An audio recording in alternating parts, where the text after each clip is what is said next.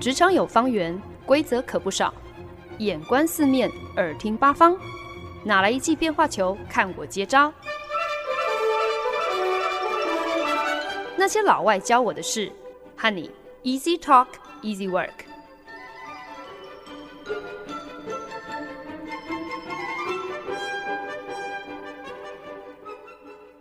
您现在收听的是《那些老外教我的事》，我是节目主持人焕恩。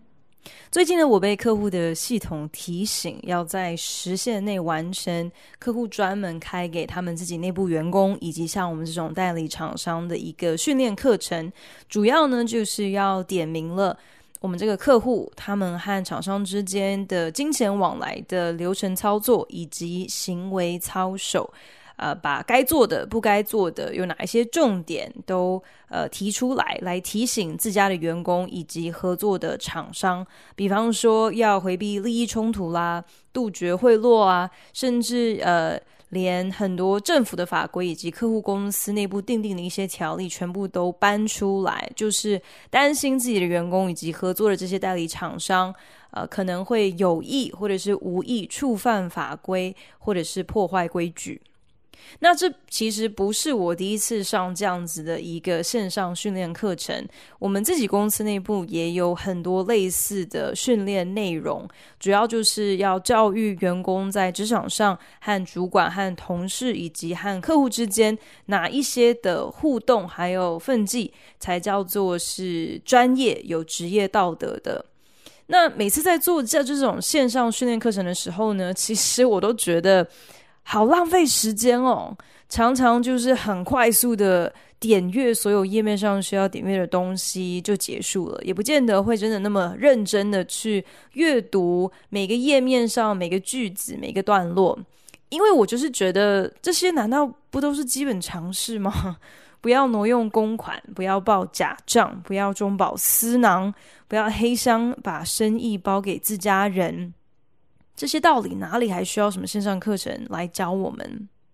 可是我不久之前才听一个好朋友提到，他们公司呢无预警的砍了两名任职中国区域办公室的行销人员。那这两个人呢，其实都是我朋友还蛮常互动的同事，所以第一时间听到他们被开除的消息的时候，其实也是觉得非常的错愕，好像很突然。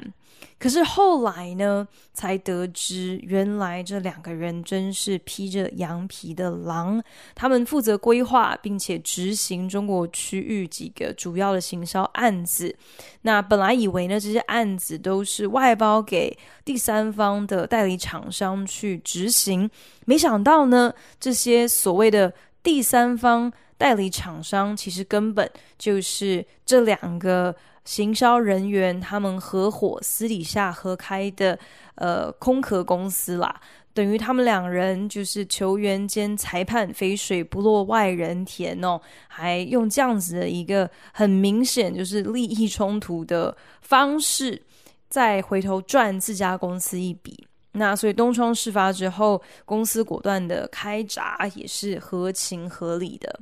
这样看起来呢，也难怪有些公司会要开设这样子的一个线上训练课程，提醒员工一些我认为是基本常识，可是很明显的，并不是对所有人来讲都是基本常识的一些事情，包含不要挪用公款，不要报假账，不要中饱私囊，不要黑箱自肥等等等。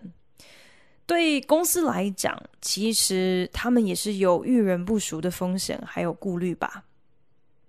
在前几个礼拜呢，跟大家在节目当中分享了一些职场笔记哦，就是特别是当我面临职涯抉择的时候，有四个参考指南。那第一个呢，就是 choose outside your comfort zone，选择跳脱舒适圈。在上个礼拜的节目当中呢，已经跟大家聊了，就是我自己对于舒适圈的定义，以及呢，在跳脱舒适圈的过程当中有哪三个诱因以及获得。那这个礼拜的主题呢，就是要进入到第二个参考指南，那就是 choose people，选择人，这样子的一个概念，算得上是什么样子的原则？至于职场上的应用，又有一个什么样子的关联呢？我们都听过一句话，就是“良禽择木而栖”。那在职场上呢，我们可能会很直觉的认为，作为良禽，我们所要选择的这个木，应该就是指公司吧？最好是大公司或者是好公司，才是值得我们选择的可以栖身的树木吧。不过呢，公司毕竟是由人所组成的嘛，所以公司的好坏，最直接的一个评判指标。我自己觉得，基本上就是看公司都是雇佣一些怎么样子的人，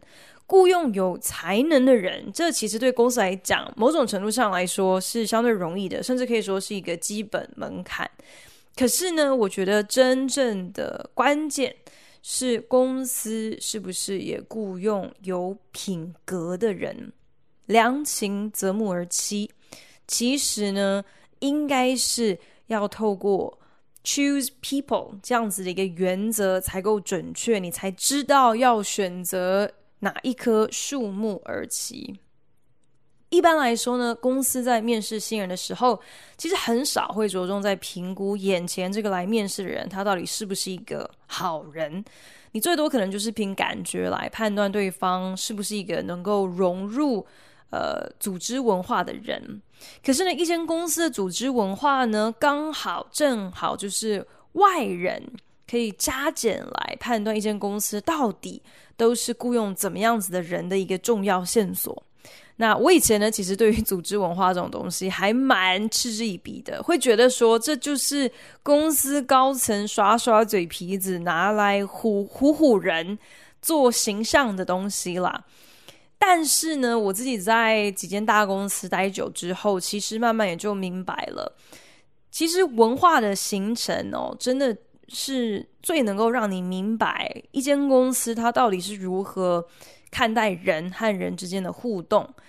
而且这样子的一个互动到底是好是坏，以及是否能够很有系统的被维持。那这一方面当然是取决于公司有没有办法有效的来管理这样子的一个企业或者组织文化。可是更多时候呢，其实很根本的是取决于公司从一开始到底都是把一些怎么样子的人都在一块哦。这正是为什么 choose people 是一个这么重要的原则，不只是你应该要去思考。呃，从人出发来 choose people，公司也应该要这样思考，因为呢，这不仅关系到一间公司是否会不小心雇佣到一些危害公司利益的坏蛋，这更关系到你在职场上是不是有可能会要跟这些坏蛋，甚至是这些笨蛋为伍。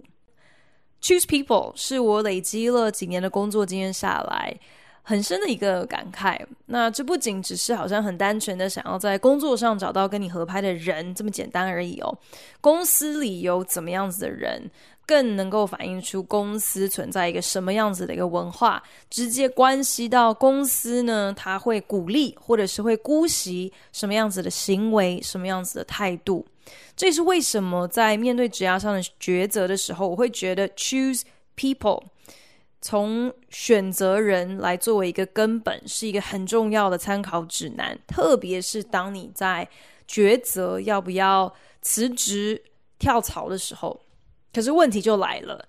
一个公司的文化怎样？它的内部组成都是雇佣什么样子的咖？感觉你好像一定得要亲身经历过，你才能够真正的明白。所以，作为一个外人往内看，你很可能再怎么样子看也看不出一个所以然。所以呢，其实国外有不少的网站，特别是征才网站，还有论坛，还有 APP，可以让不同公司的员工上网针对自家公司，用一个过来人的经验来提出一个评鉴哦。毕竟这年头，review 这个东西，评鉴已经成为是一种我们生活当中非常依赖的一个主流的。沟通的管道，我们上餐厅啊，买东西啊，如果不先花点时间爬文读过所有找得到的评鉴，我们不敢轻易买单。就连我之前在找房子要长期出租的时候，也能够直接上 Google 去看到不同的公寓大楼的住户评鉴耶，搞得本来我都已经下定决心了，却因此有被这些评鉴受他们的影响了。那在美国的广告业界有一个很有趣的一个御用 APP，叫做 Fishbowl，就是鱼缸的意思，就是可以让各路行销人可以上去畅所欲言的一个讯息。通讯平台，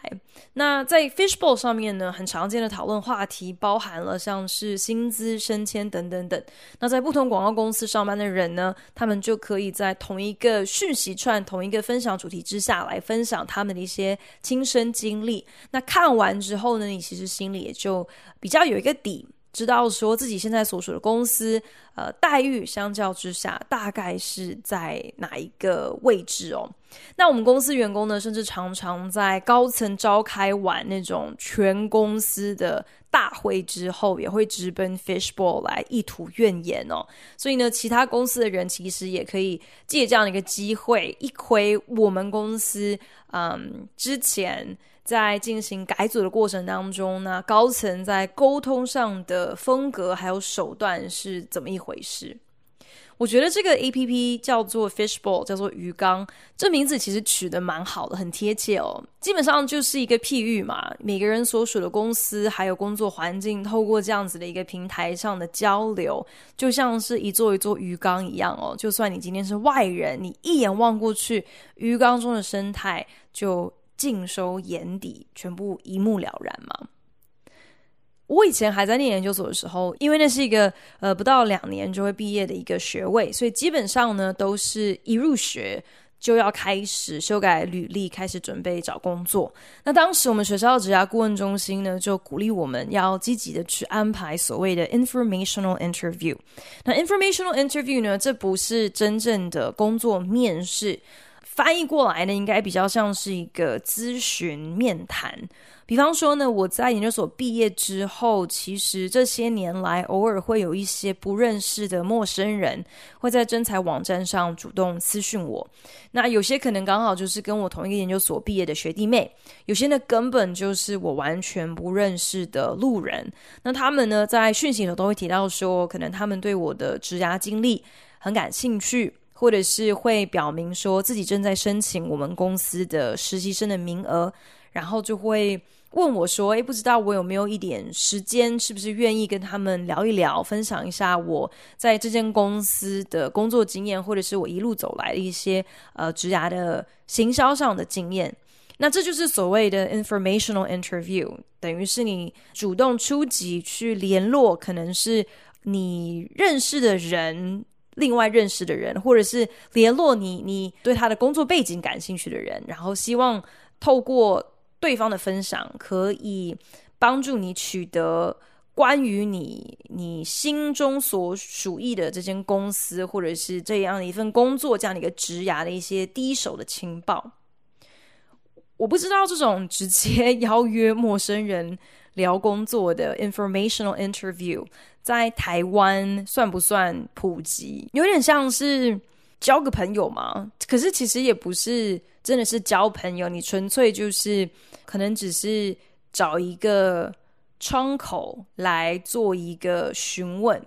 啊、那不管这样子的一个方式是不是很普遍。呃，我都觉得其实 informational interview，只要你真的鼓起了勇气，然后呃运气不错，然后有找到对的人，其实这是一个很好帮助你了解一间公司它的组织文化以及他们都是雇佣什么样子的人的一个管道，因为它毕竟不是一个正式的工作面试嘛，那你跟对方也没有什么利害关系，那如果他都同意了。约出来可以来跟你聊一聊，也表示他应该是愿意跟你分享一些关于他的工作，还有他的公司的一些，也不见得是内幕啦，可是可能就是一些就是只有呃员工可能比较熟悉、比较了解的一些状况、一些事情哦。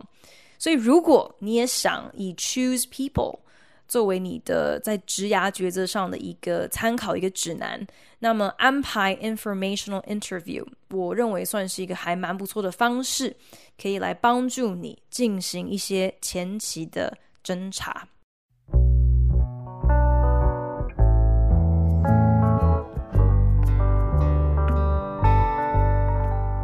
本节目由好家庭联播网、台北 Bravo FM 九一点三、台中古典音乐台 FM 九七点七制作播出。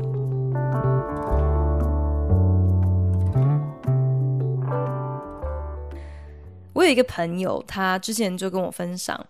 他前一份工作的直属上司几乎天天都晚到早退，上班的时候呢，总是呵欠连连哦，精神不济。那坐在办公桌前，基本上都是在看 YouTube 影片，根本就不知道他每天上班到底都在干嘛。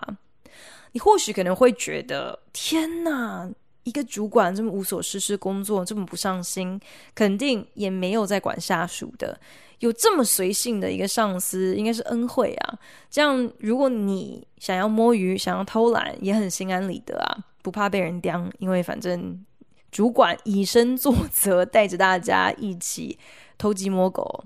但是，除非你就是一个打从心底不上进的人，不然，其实呢，认真想来，摸鱼久了，偷懒久了，其实你也是会觉得很空虚的。毕竟每天上班至少八小时，诶，如果这八个小时你都不知道自己在干嘛，都在摸鱼，都在偷懒，只要是正常人，应该都会因为看不到自己工作有任何的价值。而感到倦怠，感到心累吧。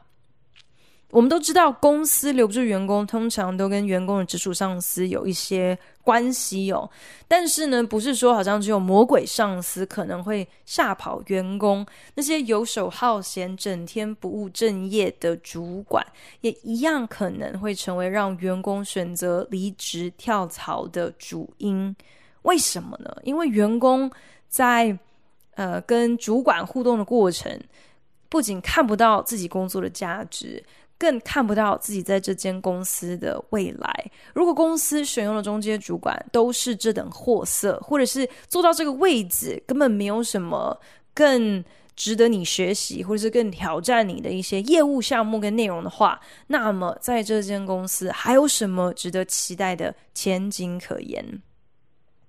？Choose people，做一个参考值的意义也在这里。自己在一间公司有没有未来，有没有值得期待的事情？在工作上，你是不是能够有成就感？是不是能够在不同挑战当中持续的进步、成长、学到东西？这些呢，都取决于你身边的同事还有主管是什么样子的人。他们是不是值得你看齐、去效法的学习榜样？他们是不是很大方、不藏私，是愿意？跟你互助合作的神队友，我在想，这大概也是为什么国外的人很喜欢昵称自己在工作上最常合作互动的另一半，就是自己的工作配偶，就是他们的 work husband 或者是 work wife，因为那个合作密切的程度，会你的伙伴到底是神队友还是猪队友，真的会。很显著的影响到你在工作上头的成就感和幸福感。这样说来，工作上遇到猪队友，其实我觉得用遇人不淑来形容也是非常的贴切的。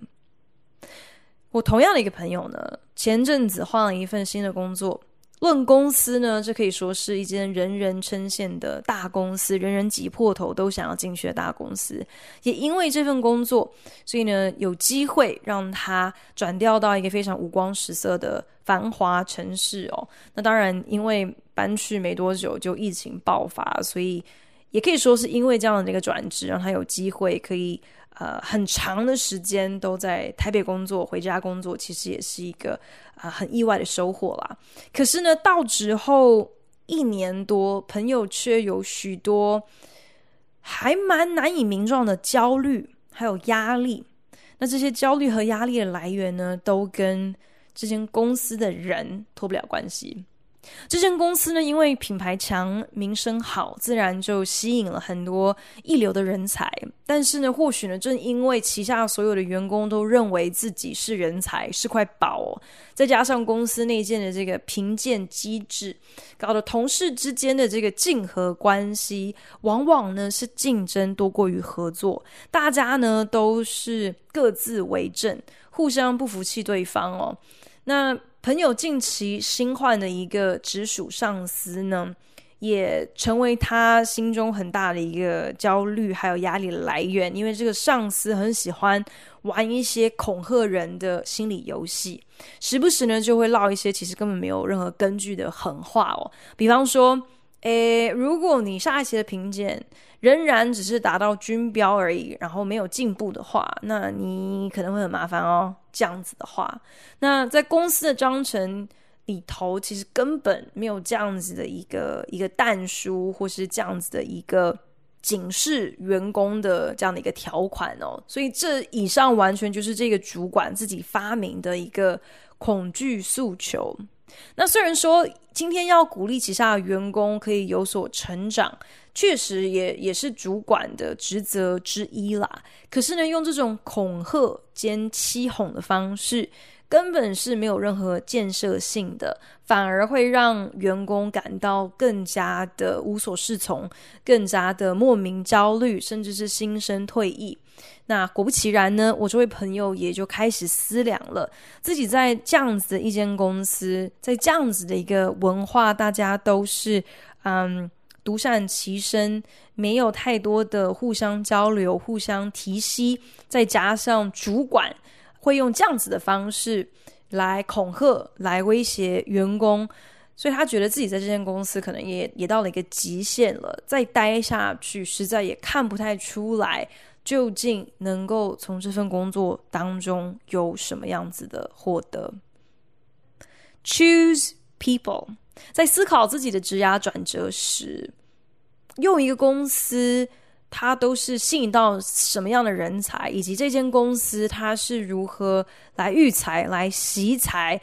从这样子的一个切入点，我觉得以此来评估一间公司的好坏、它的优劣。这是一个非常重要的指标哦。那不知道大家在工作面试的时候，当面试官在面谈的尾声问你说：“诶，你有没有任何的问题想问我的时候，大家都会问些什么问题啊？”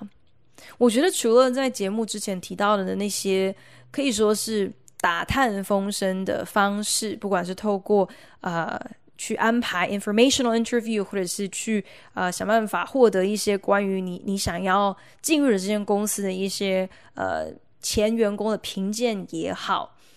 那我自己是觉得，有的时候其实直球对决，往往是处理任何事情最有效的一种方式哦。所以其实你根本可以直接把握面试的机会，直接来问你的面试官一些关于公司的人事，还有公司的企业文化、公司对人才的培训以及人才福利的相关问题哦。那当然，他到底会不会跟你说实话，这个你也得稍微自己要有一些判断力嘛。那我发现，其实很多时候公司的福利好坏，那薪资分红当然是一个很重要的一块，可是它并不是绝对哦，因为仍然是有很多其他的东西足以让你大概了解。这间公司是如何对待旗下员工的，是如何要求旗下员工的。比方说呢，我以前待的呃一间公司，它有一整套非常完整的行销的培训课程，可以帮助新到职的员工在很短的时间之内，完整的认识公司旗下的品牌以及公司习惯的行销操作的手法到底是怎么一回事。那我现在的这间公司呢，曾几何时，在我们呃营运状况比较好的时候呢，曾经每一年我们会安排有一天，就是公司会花钱请来一些重量级的讲师，安排各种呃座谈啊、演讲啊，以及一些呃不同的活动，让员工可以在上班日的时候来自由选课来进修，那这些其实都可以看得出来，就是公司是存在一个希望继续的帮助员工可以呃自我开发，可以不断成长这样子的一个一个文化。可是呢，choose people 作为一个原则，其实我觉得不仅仅是。可以宏观的拿来套用，拿来评断一间公司它的组成、它的好坏哦。我觉得其实 choose people 啊、呃，有另外一个比较往内来思考、来应用的面上，就是 choose people 也应该作为一个你自己在工作态度上头的要求。过去十年呢，我在几间不同的公司任职的时候，都有机会填写由公司买单的一个性向测验。那虽然呢，这些性向测验的版本都不同，呃，可是主要都是为了要呃更多的认识自己个性上的长项啊，还有短处啊，以及这些个性上的因素是如何直接或是间接影响我工作的风格、我工作的习惯还有表现。那虽然这些年来做了很多不同的版本，可是有趣的是，这些呃性上测验的结论都还蛮一致的。每一份测验的结果呢，简单来讲就是会指控我是一个不通人情的机器人啦，非常的就事论事。我的最高指导原则就是要能够按时把被交付的工作做到最好，这就是我最在乎的事情。我并不 care 完成这个工作的过程当中，我是不是为了坚持自己的原则还有标准，呃，因而可能去冒犯到一些人呐、或者是因此而忽略了跟我合作的人他们的意见还有他们的感受。原本这样子的一个测验结果的分析，对我来讲，其实不过就是。电脑吐出来的一个还蛮制式的一个解答嘛，我当时其实都会觉得看看就好啦，不用太认真。但是呢，就在前几年，呃，我在年度评鉴的时候，邀请了几个跟我合作特别密切的同事，替我做一个三百六十度的回馈，等于是做一个互评啦。然后呢，就就发现这些同事们他们的 用字遣词好像都似曾相识哦，都跟那些性向测验的分析结果有异曲同工之妙。简单来讲呢，就是会先称赞，觉得诶，我工作表现很好，我的能力很强。可是马上就有一个但书，就是会觉得我给人有一个距离感，会觉得我独善其身，然后我没有什么耐性，特别是当我自己可能。搞懂了方向，我觉得很明确了，我就已经预备好要开始动起来了，也不管身边的人是不是也已经透彻的明白，是不是这些人的进度、理解的程度也跟我达到一样的水准哦。那我我在他们的眼中可能很聪明，反应很快，但是完全没有意思要停下来，确保说我的团队也可以跟我用同一个步调。前进。那虽然我至终当然仍然是把分内的工作如期完成，可是呢，透过同事的这些回馈，就让我发现，原来和我共事的人会有这样子的一个感受，顿时就让我意识到，所谓的就事论事、使命必达。如果在过程当中你牺牲了和人互动应该有的和谐。合群还有尊重，其实也是得不偿失。其实你好像并没有像你想象中的那么圆满的完成了这个任务。这就让我想到英文有一句话是这么说的：“If you want to go fast, go alone. But if you want to go far, go together.” 你想要走得快，那你就自己独自上路吧。可是如果你想要走得远，那你就要知道怎么跟团队一起行动。也是因为那一次的评鉴，让我对于 choose people 有一个更深的体会。工作的成就感，并不只是来自于你自己把你该做的事情做好，却不顾他人死活。如果你能够带着一整个团队跟你一起同行，可以帮助你身边的同事，因为有你也能够有所发挥，能够让整个团队有一个一加一大于二的效能。那么你最终的收获不仅仅是完成了你被托付的任务而已，而是让不管是过程还是成果都一样，让所有关系人士。充满成就感。我觉得这就是 choose people 的价值所在。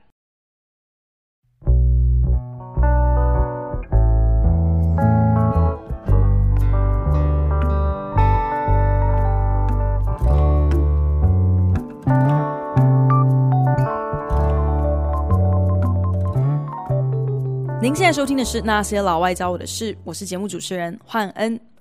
认真说起来，在自己的职涯规划当中，你当然是应该要以自己为主嘛。基本上呢，不去考虑到身边的人，好像也是正常。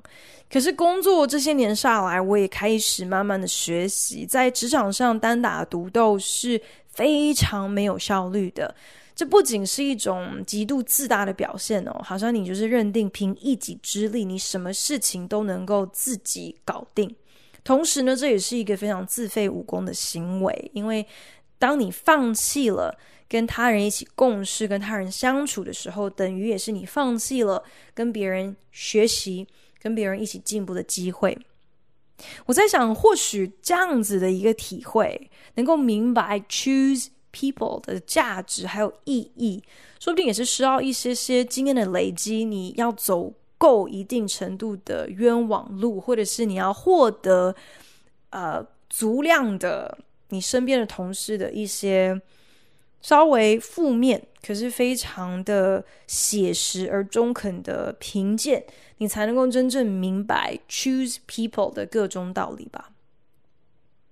我不知道我在节目当中有没有分享过，但是呢，其实我不久之前有一个机会和不同单位的同事合作一个案子。那这种跨团队的合作案总是特别的尴尬。因为呢，各个团队有各自的专业嘛，但总是需要有人起个头，大家才能够厘清自己要扮演什么样子的角色。但是要知道怎么起头，你也必须要理解不同团队的专业还有观点呐、否则你不知道如何把大家的贡献可以按照同一个脉络都在一起。有点像是你要组一个复仇者联盟的时候，你需要一个美国队长来发号施令。可是，如果美国队长搞不清楚他的团队当中绿巨人浩克的强项是什么，黑寡妇他的厉害的地方是什么，蜘蛛人他的这个呃特异功能是什么，那其实呃美国队长也很难在作战的时候可以很精准的呃发号施令嘛。那所以呢，在这种情况之下，很多时候呢，就是我们可能只能够讨论出一个。还是蛮粗略的一个大概的方向，然后呢，大家收到盖瓜的指令之后，就必须先分头行事，先各自去做出一个什么东西，再回来去看怎么样子的整合。那当时媒体的同事其实没有完全搞清楚，在那件案子上头，我们是需要他们怎么样子来来参与，所以呢，他们做出来的东西呢，就跟我们的期待。跟我们在一开始提供那个还蛮粗略的那个方向是有一些的落差的。那我当时的主管就是我的澳洲老板，他一直以来都是非常的急性子，然后再加上他其实一直以来都呃不是很信赖，也不是很嗯、相信媒体同仁的的。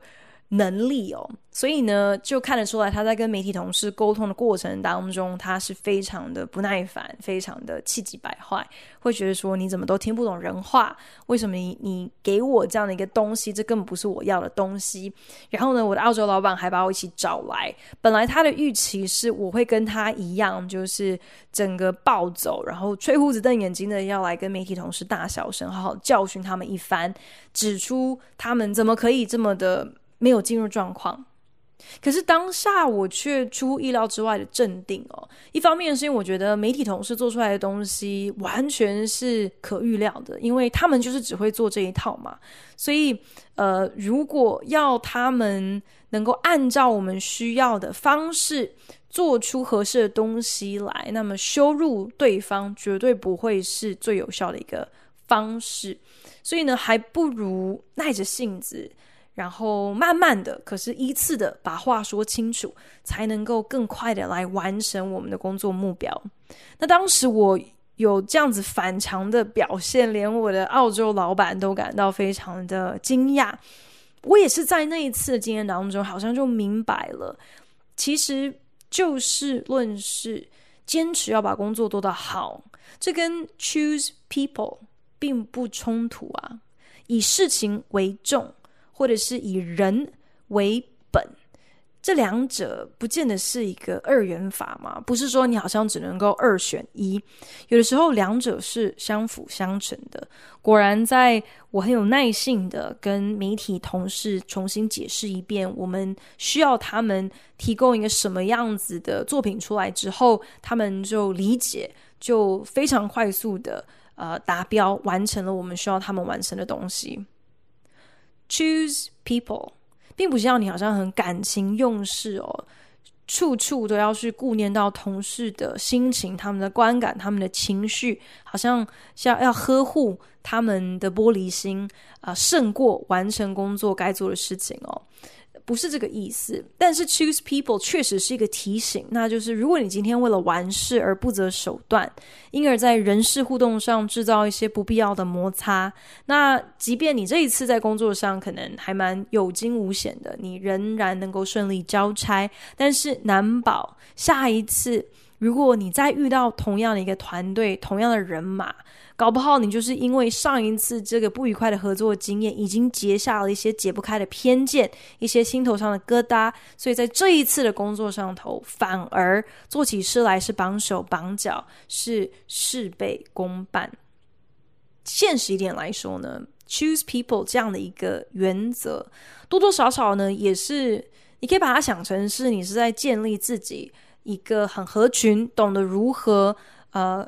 在团体里头合作这样的一个好名声、好信用、好人缘，其实这些东西都是在职场上非常重要的一个无形的资产，不仅有助于你在现职工作长远的发展，说不定今天就算你离职换公司了，也都还有机会。可以来用到你累积的这些这些信用哦，人家不是说冤家路窄嘛？可是你知道吗？我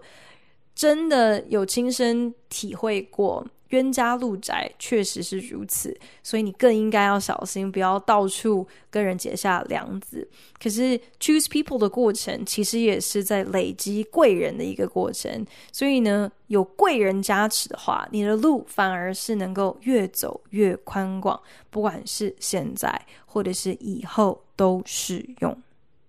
choose people。